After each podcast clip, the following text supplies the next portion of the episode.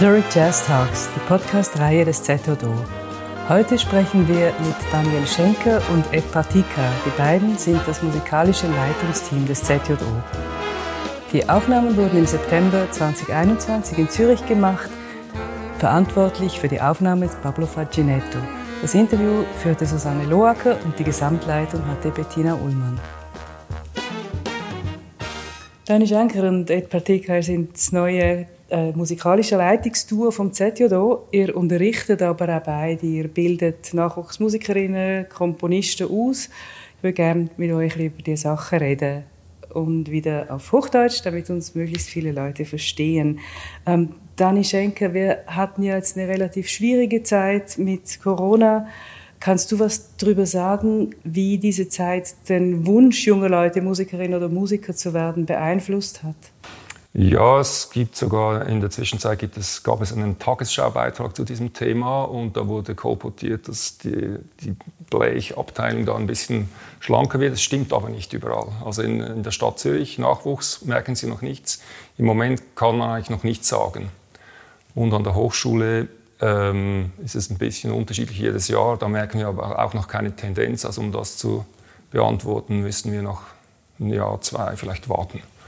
Aber es ist ganz vorstellbar, dass die Jugendlichen, die vielleicht äh, diesen Musikerberuf ergreifen wollen, dass da jetzt die Eltern, nachdem sie gesehen haben, was all mit den Konzerten passiert, dass die da vielleicht auch dann noch, vielleicht etwas mehr noch sich zur Berufswahl ihrer Kinder äußern werden. Du unterrichtest ja vor allem Komposition, also Leute, die nicht primär auf der Bühne stehen werden, sondern schreiben.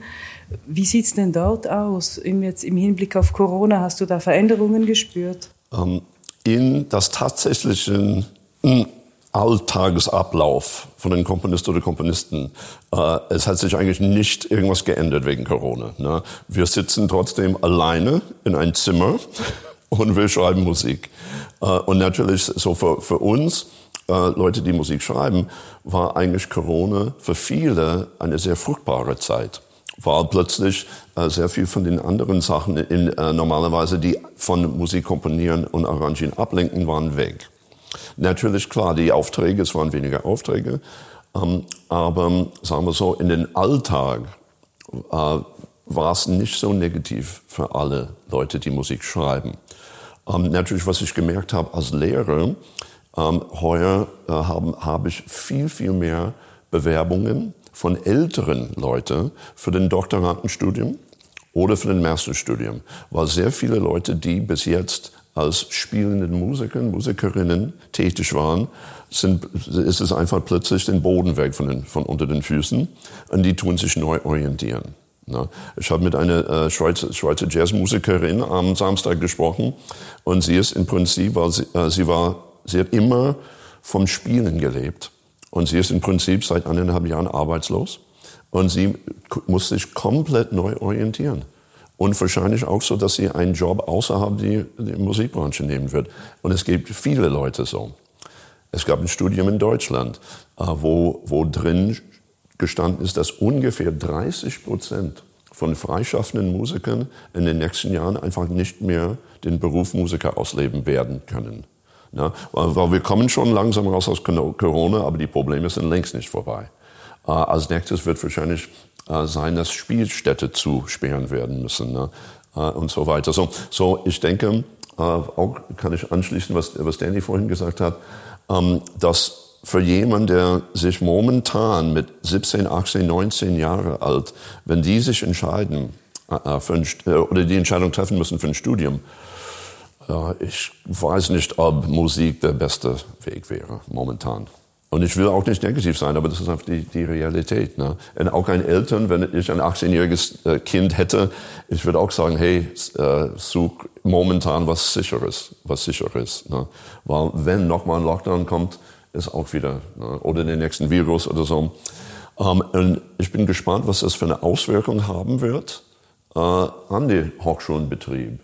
Ähm, ich höre unterschiedliche Sachen. Äh, und ich glaube, es gibt Dunkelziffern. Ich glaube, viele Hochschulen wollen nicht die Wahrheit erzählen über wie, äh, wie wenig Bewerbern die, die dieses Jahr bekommen haben. Die also alles sagen, ja, ja, alles super, alles wie immer. Ja, aber ich glaube, äh, die Situation ist nicht so gut. Werden wir sehen. Ja, nochmal, ich versuche nicht negativ zu sein, aber ich sehe, ich kriege einfach Sachen mit, äh, und auch von Studierenden, die mit dem Studium aufhören müssten, weil die plötzlich, sie müssen arbeiten gehen. Ne? Und ganz was anderes außer, außer Musik. So, es wird für die, für die ganze Musiklandschaft, ähm, ob das freischaffenden Musiker und Musikerinnen sind, Studierenden, es wird schwierig bleiben. Du hast ja, Dani, die Folgen von Corona sehr nah mitbekommen im Hinblick auf die ganze Logistik des ZJO. Kannst du schildern, was dort die größten Herausforderungen waren oder vielleicht sogar noch sind? Also der, der Aufwand hat sich pro Konzert, ich, ich, ich schätze mal, verdreifacht. Ähm, das ist eigentlich die, die, die eine Feststellung. Die andere Feststellung ist dadurch, dass Konzerte verschoben wurden also, oder abgesagt werden mussten wegen, wegen Lockdown, haben wir vom Programm her dann ein paar Sachen nach hinten schieben können oder ein Jahr später machen können. Das, das äh, hat bedingt, dass wir da eigentlich ein bisschen weniger Arbeit hatten mit der Programmierung. Aber die Konzerte, die wir durchgeführt haben, also nicht nur äh, logistisch und alles Material, all das Material mit Wändchen und so weiter, die Band informieren, dann mit den Bestimmungen, äh, Bestimmungen umsetzen, sondern es geht so weit, als ich Paolo Fresu vom Zug abholte fürs Konzert im Moods. Ich habe bis fünf Minuten vor der Probe nicht gewusst, kommt er oder kommt er nicht, weil es hat geheißen, ja, im Zug gibt es manchmal Schwierigkeiten und so mit seinen, genügend seine Dokumente. Also nur schon dieser Stress also ich würde sagen Faktor 3 mehr Aufwand pro Konzert. Wir haben nicht so viel gespielt, aber das war enorm, auch für das Management, für Bettina auch. Das war super anstrengend.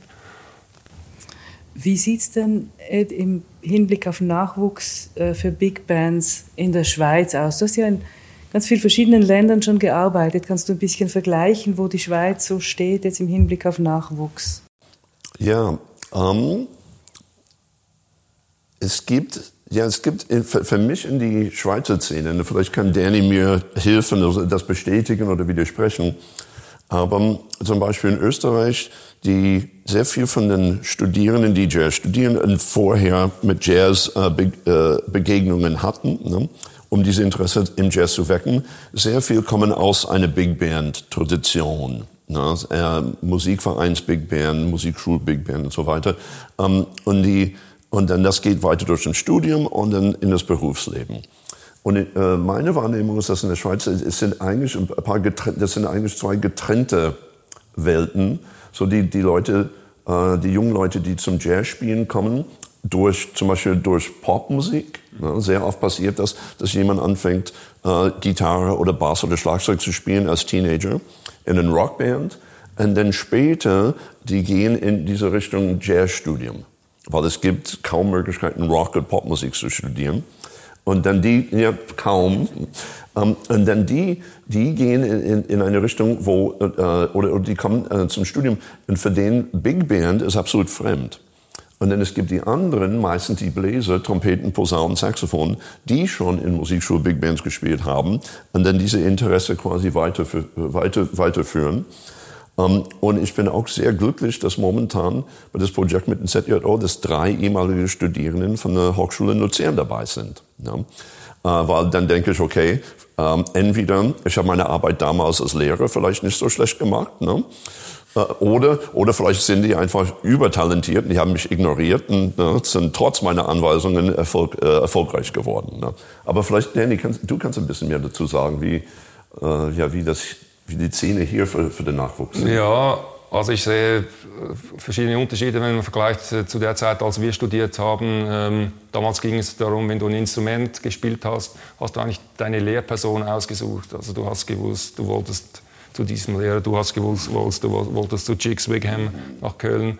Heute ist es ein bisschen anders. Äh, was, immer, was immer noch funktioniert, ist, wie Ed sagt, über die Musikschulen bestimmte, gerade ich denke an äh, die Bassposaune, die jetzt äh, gerade bei uns gespielt hat, die kommen aus, in Luzern gibt es eine große Blasmusikszene. Es gibt diese Szenen noch, diese, diese Blasmusikorchester, Jugendvereine, da gibt es immer noch viel. Dann an der ZHDK kann man sagen, gibt es eine Pop-Abteilung, das heißt, das ist jetzt spezifisch für äh, äh, Pop-Rock kann man da studieren, auch ein separater Studiengang.